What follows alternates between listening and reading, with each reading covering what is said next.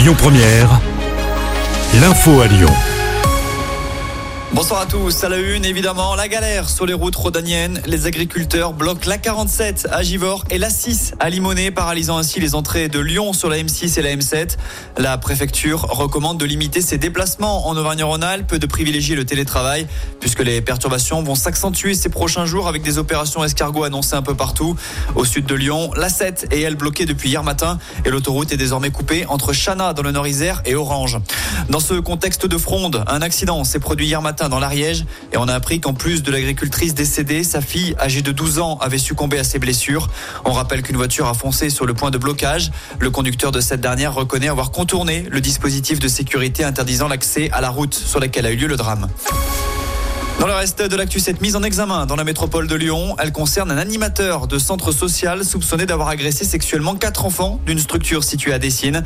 Les victimes sont âgées d'une dizaine d'années. L'animateur a été exclu fin 2023 et placé sous contrôle judiciaire.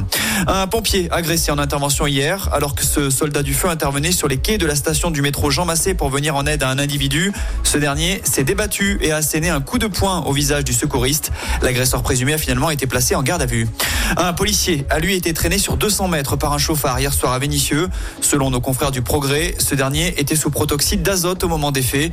Le fonctionnaire, hors service lors de l'accident, s'en sort bien puisqu'il n'a été que légèrement blessé. Le suspect, lui, a été arrêté.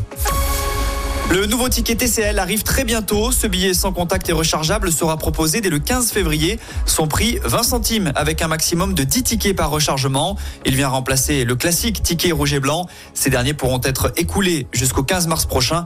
Puis pour ceux qu'il vous restera, un remboursement sera alors proposé jusqu'au mi-juillet. En parlant de billets, ceux pour le printemps viennent d'être mis en vente par la SNCF. Ça concerne les vacances de Pâques mais également les ponts du mois de mai. On rappelle que cette année, vous pouvez partir du 4 au 12 mai en posant simplement 3 jours de congé.